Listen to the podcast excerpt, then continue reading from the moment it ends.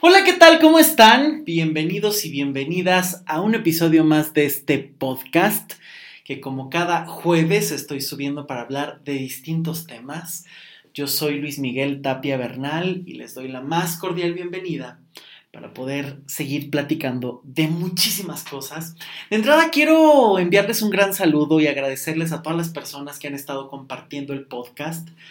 Eh, la semana pasada estoy eh, empecé a retomarlo de nuevo después de unas semanitas de, ausencia porque, bueno, ya conté ahí un poco el chisme en el episodio pasado donde eh, pues surgieron algunos proyectos, cambio de consultorio, algunos viajes para dar talleres en Guadalajara y demás. Entonces, bueno, pues la verdad es que ha sido un proceso muy interesante, pero pues ya quería retomar este espacio que, que además de que disfruto mucho el estar eh, platicando de, distintos temas, me gusta tener esta interacción con todos ustedes porque la verdad es que lo vi el, el podcast pasado que les gustó mucho porque dejaron comentarios súper lindos, lo compartieron muchísimo en redes sociales y eso lo agradezco mucho, mucho de verdad. Gracias por por esas, eh, todos esos clics que hacen, todas estas, eh, ese, ese, espacio que hacen para estar escuchando, compartiendo y escribiendo, la verdad es que es muy especial y muy importante.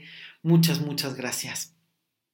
Y bueno, pues el día de hoy eh, quiero empezar a hablar de un tema que va muy de la mano con el tema anterior que es acerca del amarte y aceptarte y que tiene que ver con toda esta idea de eh, podcast acerca de los errores en el amor. Porque bueno pues ya saben 14 y 15 de marzo voy a estar en Guadalajara justamente dando el tema de los errores en el amor y dando una conferencia por allá. Y quería hablar como de muchos eh, temas pero quiero ir como, como dando algunas ideas a través del podcast y uno de esos temas que es el que le quiero dedicar el espacio hoy es acerca de las parejas decadentes. Híjole, este tema, la verdad es que me lo han sugerido y agradezco mucho a Ricardo quien me sugirió este tema porque es un tema que me gustó desde que, desde que escuché el título. La verdad es que creo que hay un miedo muy grande a la soledad. Hay un miedo muy grande en, actualmente a la soledad. Creo que las redes sociales, la comunicación está creada para hacernos creer que no estamos solos, pero no para enseñarnos a manejar la soledad en realidad. Y creo que nadie eh, lo saben hacer, ¿no? Porque nadie, no es un tema que se enseñe, ¿no? Cómo vas a manejar la soledad. ¿Por qué estoy empezando con este tema? Porque quien no sabe cómo estar solo, muchas veces no sabe cómo compartirse y acepta cualquier miseria o migaja que te dé la otra persona. Y esta es una de las dinámicas muy comunes en las parejas decadentes. Estas pare ¿Qué es una pareja decadente? ¿O cómo voy a definir una pareja decadente? Estas parejas donde ya no tienen cosas buenas que darse, donde están completamente enganchados con cosas negativas, con eh, que son parejas que ya incluso ni siquiera se están sumando, sino se están restando todo el tiempo en la vida, donde hay más sufrimiento que cosas positivas. Estas parejas que ya duelen más de lo que gustan pero que no se pueden dejar, por alguna extraña razón. Y estas parejas normalmente no tienen que ver con el género, no tienen que ver con la edad. Yo creo que estas parejas decadentes se pueden encontrar en cualquier circunstancia, en cualquier generación, en cualquier orientación sexual. Eh, porque es una cuestión humana y que tiene que ver con otros muchos temas. Recordarán que en el podcast pasado justamente hablaba de si tú no te puedes amar, ¿cómo te vas a compartir? Esto ya lo hemos escuchado hasta el cansancio, pero eso no es un, método de sanación, eso es un objetivo al que tienes que llegar después de haberte trabajado muchísimo. Pero cuando ya estás dentro de una relación de pareja que es decadente, que ya no te está aportando nada, muchísimas veces hay situaciones que ya no se saben cómo romper. De entrada, Bert Kellinger, que es el creador de las constelaciones familiares y que murió el año pasado, él decía que de lo bueno siempre hay que sumar y dar un poco más. De lo malo hay que dar un poco menos. ¿Esto por qué? Porque permite sumar a lo positivo, es decir, una persona te da, por ejemplo, un chocolate y entonces tú le das un chocolate y una flor. Ese poquito más que das es lo que empieza como endeudar de manera positiva en fomentar algo lindo entre las dos personas. cuando la otra persona te hace algo negativo y tú le haces algo negativo en el mismo sentido y un poco más, se vuelve a dar esta dinámica. Por eso es que en lo negativo hay que dar un poquito menos. Es decir, sí, me enojó muchísimo esto que estás haciendo y de alguna manera voy a buscar compensar o sacar el equilibrio, pero si yo me, digamos, me la cobro con un poquito menos, ese poquito menos es el amor y el respeto que te tengo. Pero ¿qué pasa cuando uno de los temas principales es que el ser humano no está siendo responsable? Y este tema de verdad que lo he tocado muchísimo y no me voy a cansar de tocarlo porque creo que cada vez se está muchísimo más en dinámicas donde no se asume ni lo que eres, ni lo que haces, ni en el contexto en el que estás. Y ese creo que es un error tremendo, enorme, porque el, ser humano que no es responsable de sí mismo ya tiene un porcentaje altísimo de vivir en relaciones decadentes, ¿no? En parejas, en estar en parejas decadentes. Porque si tú no eres responsable de ti mismo y estás esperando que los otros asuman esa responsabilidad y te guíen, tú ya estás a la deriva. Y al contrario, si tú a lo mejor haces algo de lo cual no te puedes responsabilizar, no estás siendo congruente y no estás respetándote ni a ti ni al otro. La responsabilidad es algo fundamental, es asumir lo que te toca, nada más lo que te toca, y hacerte eh, justamente asumir, te permite asumir estos actos que has desarrollado para poder dar la cara en dado caso de que sea necesario. ¿Cuántas veces no hemos visto que en estas relaciones decadentes, en estas parejas decadentes, no estamos viendo dinámicas donde a lo mejor una de las parejas está asumiendo toda la responsabilidad por el otro? A lo mejor el otro es una persona sumamente tóxica, como gustan de llamar ahora, que a mí no me encanta el término, pero se ha popularizado tanto que creo que más o menos se va comprendiendo. Em, donde es una persona que a lo mejor se está alimentando de ti, está lastimándote todo el tiempo, es una persona hiriente, cobarde, que ni siquiera da la cara para decirte esto no me gusta y cuando tú le dices, oye, te estás pasando, ni siquiera es capaz de disculparse contigo. Eso es responsabilidad. Hace falta la responsabilidad para decir, lo siento, me pasé y mirarte a los ojos. Si tú quieres solucionar algo, no lo puedes hacer justificándote, no puedes estar partiendo de un pero. Es que yo hice esto, pero fue porque tú... Eso no es una disculpa. Disculparte es asumir esos actos y esos actos que asumes, eso es la responsabilidad. Es dar la cara y es el asumir lo que te toca. Ni más ni menos. Porque desde aquí empieza a haber toda una serie de decadencias, porque la persona que asume más responsabilidad de la que le toca termina lastimado siempre. Siempre porque vas a terminar asumiendo cosas que no te corresponden y que tarde o temprano te van a terminar cansando. Y que la otra persona además se va a lavar las manos y eso que tú asumiste como un acto de amor, de bondad, de tranquilidad, después va a ser una obligación que no te vas a poder quitar no te la vas a poder quitar. Y esto es algo realmente decadente y desgastante, puesto que desde ahí hay un desequilibrio, que creo que es uno de los elementos principales en una pareja decadente, que hay un desequilibrio completamente insatisfactorio. Eh, que te lleva a la insatisfacción, ¿no? Es un desequilibrio que te lleva al dolor, que te lleva a estarte martirizando y que muchas veces este desequilibrio se podría buscar otra manera, pero para poder buscar otra manera hay que salir y hay que dejar esa relación anterior. Y no todas las personas quieren hacerlo. ¿Por qué? Porque estas relaciones decadentes, como empecé a hablar en un principio, están buscando muchas veces tapar los huecos y la soledad que uno mismo no ha llenado. Porque además, a lo mejor vienes de una familia donde estos son los patrones parejas que a lo mejor no son muy felices, parejas que a lo mejor no son muy amorosas y que tú lo has vivido como normal. Pero déjame decirte algo. El hecho de que en tu familia se haya vivido las dinámicas de parejas como ellos hayan podido, no significa que tú tengas que ser una copia calca de esas dinámicas. No significa que tú tengas que aguantar, repetir, como si tú no pudieras tener libre albedrío. Es cierto que hay que hacer un trabajo para poder detectar esos patrones y saberlos desactivar. Por supuesto que eso es necesario. Y eso hay que trabajarlo y eso no solamente hay que platicarlo y pensarlo. Hay que trabajarlo de manera emocional para desengancharte de esas emociones, para poder crear un abanico de posibilidades y no reducirlo a lo que tú quisieras y no puedes tener y a lo que la familia te ha heredado. Porque la verdadera libertad del ser humano comienza cuando te reconcilias con tu pasado. Cuando haces las paces con ese pasado, por muy difícil que sea, tarde o temprano te conviertes en un adulto y como adulto puedes hacerte cargo de cualquier circunstancia que te haya funcionado o que no te haya funcionado, que hayas padecido o disfrutado en el pasado. Lo puedes asumir. Como adulto puedes hacerlo, no importa las circunstancias que hayas vivido. Evidentemente, hay historias que pueden ser más complicadas que otras, hay procesos que a lo mejor requieren más tiempo que otros, pero claro que esa libertad empieza a ser, ¿por qué? Porque una pareja decadente yo siempre he creído que es porque en algún punto de tu historia has creído que esto es lo que te mereces o lo has visto de manera normal.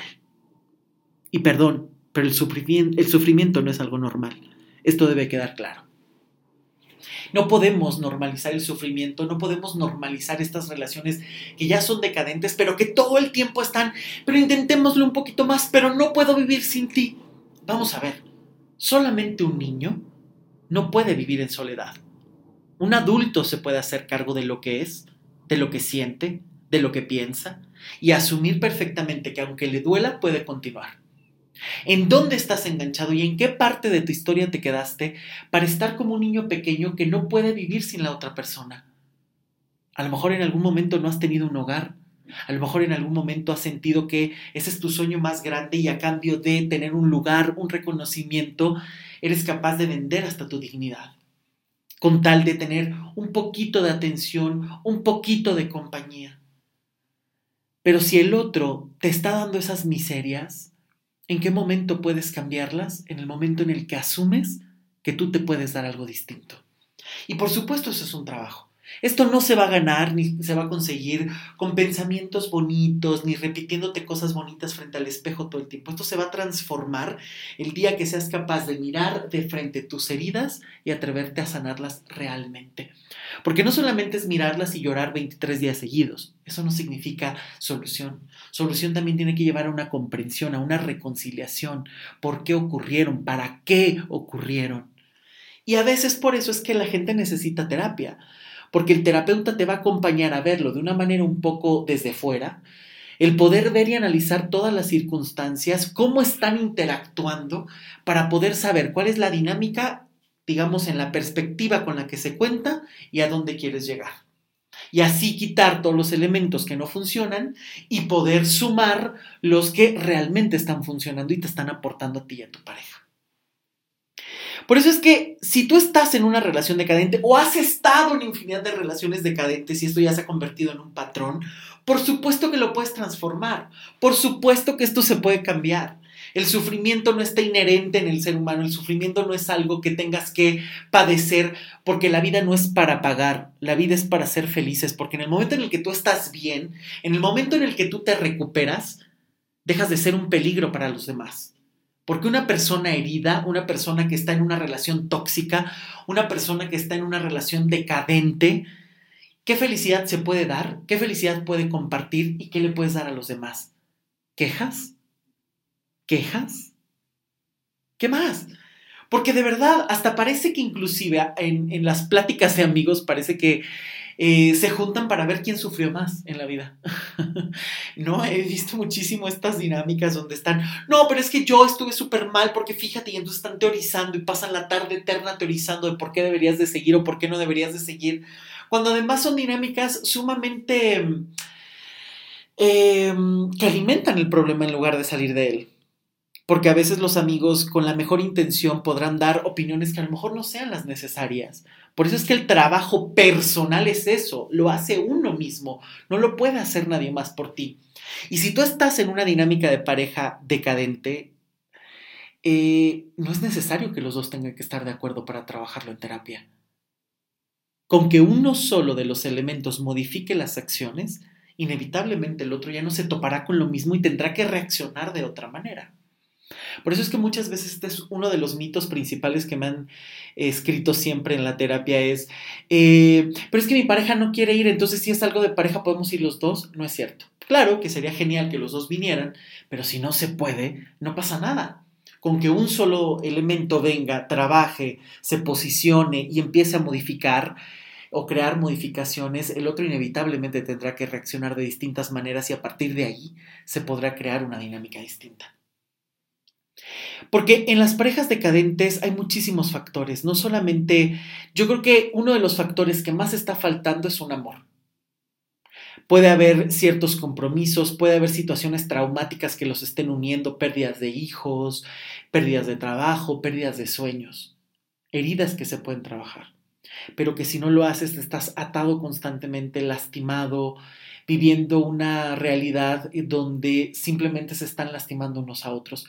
¿Cuántas veces no hemos visto relaciones decadentes donde, por ejemplo, se están cobrando eternamente los errores del pasado? Estas parejas que de verdad pareciera que nada más están para darse dolores de cabeza. Parejas que simplemente están sumando una y otra y otra vez el sufrimiento y que literal incluso los ves y están recordando todo el tiempo, pero es que tú me hiciste, pero es que hace tres años, pero es que tú te fuiste, pero es que yo me quedé, pero...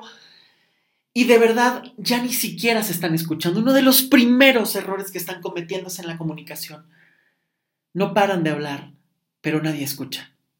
Nadie escucha. Y si no eres capaz de escuchar, evidentemente no vas a poder generar una comunicación. Hoy todo mundo quiere hablar. Hoy todo mundo se cree capaz de hablar, aunque no tenga las herramientas, aunque no sepa cómo hacerlo, aunque no sepa que, si es o no el momento indicado, están hablando sin parar. En lugar de determinar, quiero escuchar al otro, quiero saber qué está pensando, por lo menos para entablar un diálogo, por lo menos para saber cuál es el punto de partida. Hablar todos lo hacen, pero escuchar es uno de los puntos más difíciles que normalmente las parejas decadentes no tienen. No saben escuchar. Gritan, se echan cosas em, a la cara constantemente, pero no son capaces de escuchar. Y esto es un error muy común de toda pareja decadente. Estar en el sufrimiento que no pueden solucionar y por el otro lado no saber escuchar. Pero ¿qué ata una relación decadente? Esto es una pregunta sumamente importante porque si bien es cierto que a lo mejor es algo que aprendiste, si bien es cierto que a lo mejor es algo que has normalizado, también es cierto que es algo que tú puedes transformar por el simple hecho de que tienes derecho a que no te guste la dinámica. Si no te gusta, se puede cambiar. No estamos en la vida para estar pagando por otros, no estamos en la vida para estar pagando por situaciones que no hemos cometido. Una pareja decadente te va a llevar al sufrimiento eterno. Son estas parejas que están ahí muchas veces por compromiso, porque tienen una palabra, por comodidad, porque muchas veces es cómodo. ¿Cuántas veces no hemos visto estas relaciones donde a lo mejor todo el tiempo se están lastimando, pero el otro lo permite, regresan y entonces viven en una dinámica tan enredada donde así como se llevan a la felicidad cuando se reconcilian, están en el infierno cuando están de la peor manera. Y son picos sumamente adictivos, porque literal en el peor infierno estás esperando en qué momento vas a salir y te va a compensar y se van a dar el beso, el abrazo, el viaje, pero en realidad están en una relación donde ya ni siquiera se están aportando. Normalmente son relaciones de careta en las redes sociales suben fotografías como la pareja del año, siendo felices, dándose besos, diciéndose cosas increíbles, pero en cuanto los ves atrás, a veces ni siquiera se pueden comunicar, a veces ni siquiera se miran, a veces ni siquiera tienen sueños en común. Son una imagen que a lo mejor están repitiendo porque, claro, les dijeron que no te podías divorciar, que lo tienes que intentar más veces, que tengas paciencia, que a lo mejor va a cambiar. No te engañes, tú no puedes cambiar a otras personas. Solamente puedes cambiar lo que a ti te corresponde. Solamente te puedes cambiar a ti. No puedes vivir esperando que el otro se haga cargo de ti y tampoco puedes vivir esperando que él note o la otra persona note lo maravilloso que eres para cambiar.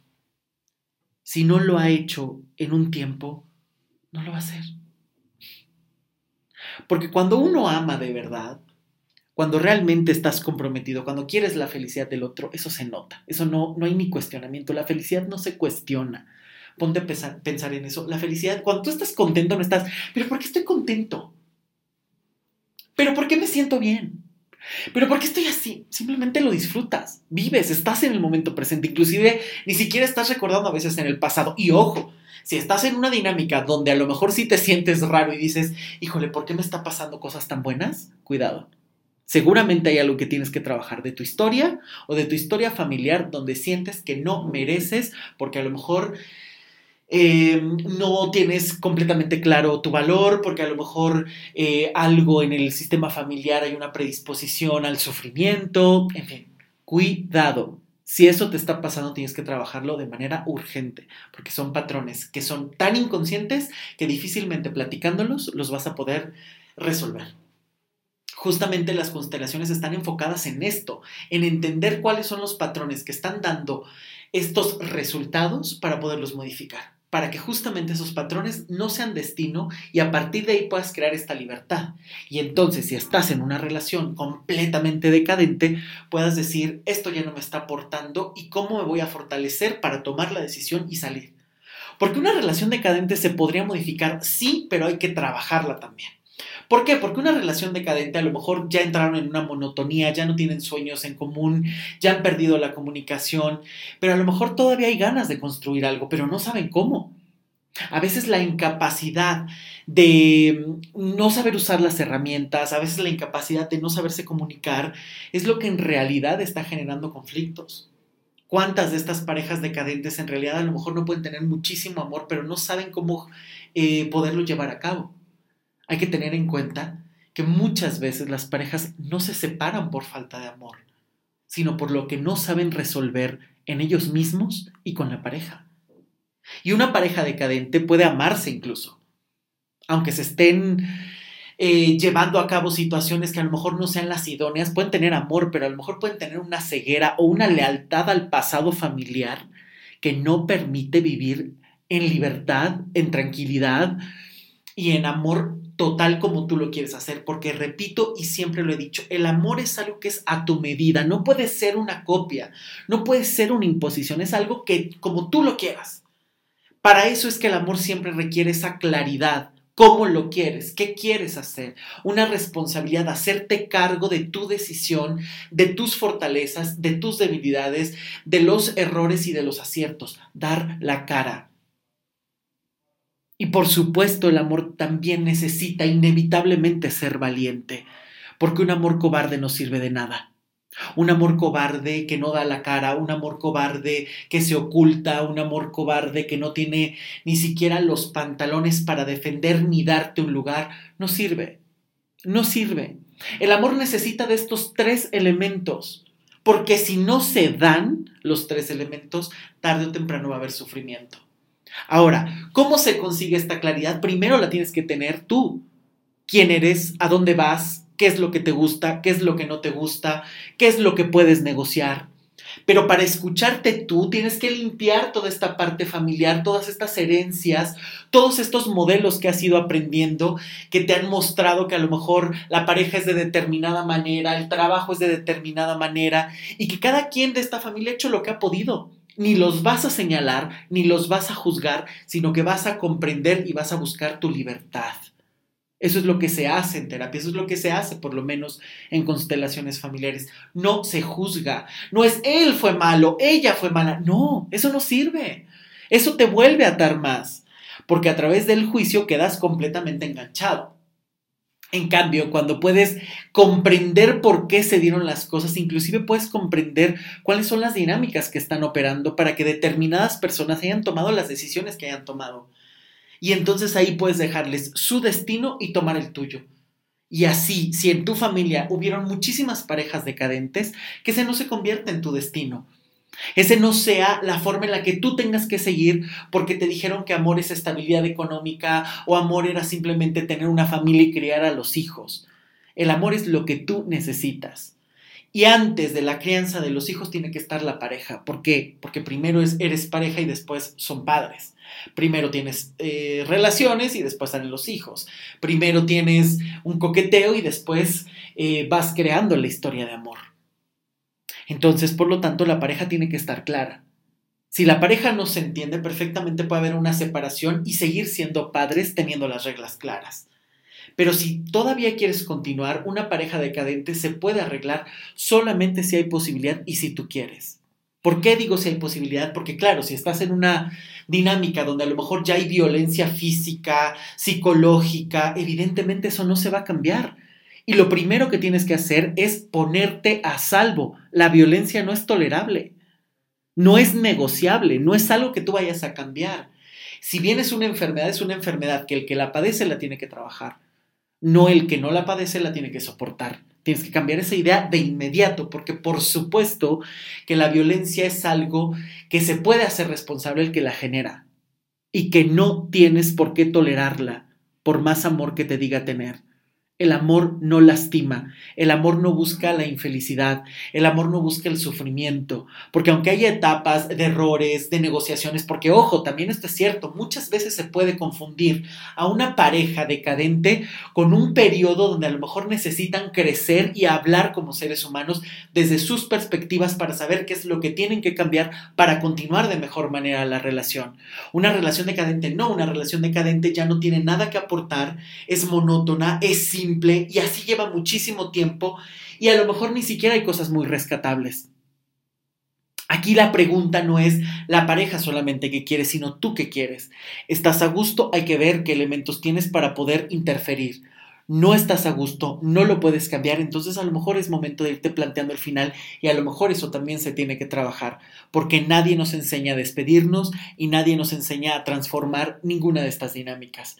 Por eso es tan importante escucharte, hacerte caso. ¿Tú qué quieres? No importa que no sepas cómo hacerlo. Para eso uno pide ayuda. Es como tú, llegas y llegas con el médico, llegas con el dentista y le dices el dolor que tienes. Entonces, el profesional te determinará qué es lo que hay que hacer o sobre los síntomas, qué es el medicamento o el tratamiento que tienes que seguir. Es lo mismo que esas en terapia. Tú no tienes por qué llegar con la solución, tú no tienes por qué llegar con todos los elementos claros, tienes que llegar por lo menos sabiendo qué es lo que no quieres. Aunque no lo tengas completamente claro, para eso es la terapia. Para eso es ese acompañamiento a que encuentres las respuestas desde ti, no a que vayas a eh, simplemente esperar que el otro te diga qué es lo que tienes que hacer, porque las respuestas las tienes que construir tú. Y una pareja decadente se puede transformar solo si hay posibilidad, si no hay violencia incluida y solamente si los dos quieren, porque para el amor, para poderlo continuar, se requiere de dos. Si tú puedes decir, yo lo quiero intentar, pero la otra persona se está yendo, lamento decirte que no te vas a poder quedar. Porque para que la pareja se dé, los dos tienen que tener algo. Ahora, si tú sientes que el otro quiere continuar, pero tú estás en un punto donde dices, híjole, es que de verdad no sé qué hacer y el otro está renuente, puedes empezar a trabajar en ti para tener las cosas claras, saber cómo interferir y realmente a lo mejor o te llevas el último intento y las manos limpias o por lo menos eh, no solamente lo corroboras y lo haces, sino que a lo mejor puedes obtener un cambio completamente radical. Porque una pareja decadente a través del tiempo también te puede estar robando vida pero transformada, eh, ya sea que tú tomes la determinación y te vayas, ya sea que lo puedan arreglar, puede ser un gran aprendizaje y un gran crecimiento personal. Pues les reitero completamente la invitación a que sigan trabajando en ustedes. Creo que los podcasts es para ir reflexionando, pero no solamente es para darte, ah, claro, con esto voy a tener todo, porque yo creo que las respuestas se van trabajando no solamente es algo que escuchas, no solamente es una pregunta que te haces, sino que lo que he buscado es que estos podcasts sean un punto de partida para empezar a cuestionarte o moverte algo de tu vida y que a lo mejor tarde o temprano o lo puedas trabajar o puedas empezar a desarrollar nuevas perspectivas, siempre recordando que hay que cambiar la forma de pensar, la forma de sentir y la forma de actuar para que realmente se produzca un cambio. Si ese cambio no se da en estos tres elementos, ese cambio no se va a sostener. El cambio tiene que pasar por cambiar la forma de pensar, la forma de sentir y la forma de actuar, para que entonces así realmente llegues a otro punto. Yo soy Luis Miguel Tapia Bernal, te agradezco que hayas escuchado este podcast, recuerda compartirlo y por supuesto pues puedes dejarme cualquier mensaje a través de mis redes sociales en Instagram, en Twitter, en Facebook me encuentras como Luis Miguel Tapia Bernal y por supuesto puedes visitar mi página luismigueltapiavernal.com. Eh, recuerda que podemos tener cualquier consulta, ya sea aquí en la Ciudad de México, por Skype, a cualquier parte. Y bueno, pues próximamente estaré en Guadalajara. Por favor, ahí contacten la página de Soltar para continuar en Facebook. Ahí la pueden encontrar o pueden escribir directamente a la mía para saber cuáles son los eh, temas eh, que se van a trabajar, las conferencias que voy a estar dando, el taller y las consultas individuales y de pareja que estaré dando por allá. Eh, también pueden contactar a mi organizador que es Martín Mónico, que está respondiendo todo el tiempo la página Soltar para continuar en Facebook. Y bueno, por supuesto, eh, recuerden que siguen los envíos de las intermitencias del amor, mi primer libro. Estoy fascinado porque ha llegado ya a muchísimos países. La verdad es que también lo han recomendado muchísimo. Y bueno, si tú quieres leerlo, puedes enviarme un correo y, eh, o escribirme a través de cualquier red social para pactar la entrega. No está todavía en librerías, pero eh, hay varias entregas en la Ciudad de México y se puede enviar por correo a cualquier parte. Pues te envío un gran saludo, un gran abrazo y nos escuchamos el próximo jueves. Recuerda que la vida es para que la puedas construir a tu manera y no ser una copia barata. Muchas gracias a todos, que estés muy bien, hasta la próxima. Chao.